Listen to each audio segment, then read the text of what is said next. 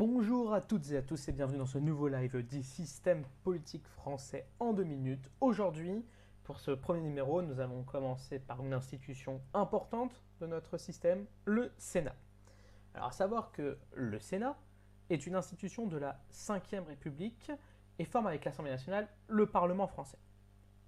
À ce titre, il vote la loi, contrôle l'action du gouvernement et évalue les principes de, et les politiques publiques. Ces pouvoirs sont fixés par la Constitution. Les sénateurs sont élus, au suffrage universel indirect. Ils ne sont pas élus directement par les Français, mais par environ 162 000 grands électeurs, élus, eux, par l'ensemble des citoyens. En vertu de l'article 24 de la Constitution de la Ve République, il est le représentant des collectivités territoriales et il siège au Palais du Luxembourg. Il, c'est bien entendu le sénateur. Il siège, comme on peut le voir sur cette image, dans l'hémicycle ici du Sénat.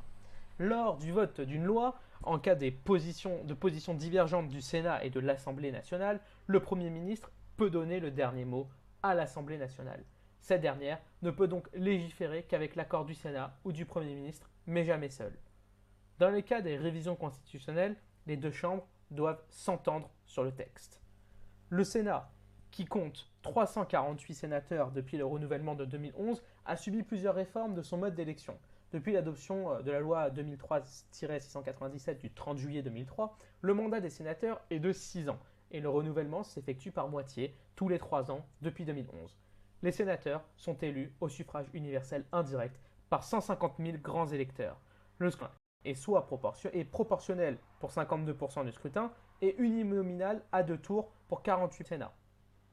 Voilà, écoutez, ce numéro est maintenant terminé. J'espère qu'il vous a plu. Merci d'avoir écouté. N'hésitez pas à liker la vidéo et à vous abonner à la chaîne et à prendre le lien dans la description de la vidéo pour avoir plus d'informations sur le système politique français. Vous pouvez vous rendre donc sur ce lien qui vous amènera sur le site du système politique français. Très prochainement, un nouveau numéro sur l'autre entité dont on a brièvement parlé, l'Assemblée nationale. Je vous souhaite à tous bon courage et à très bientôt.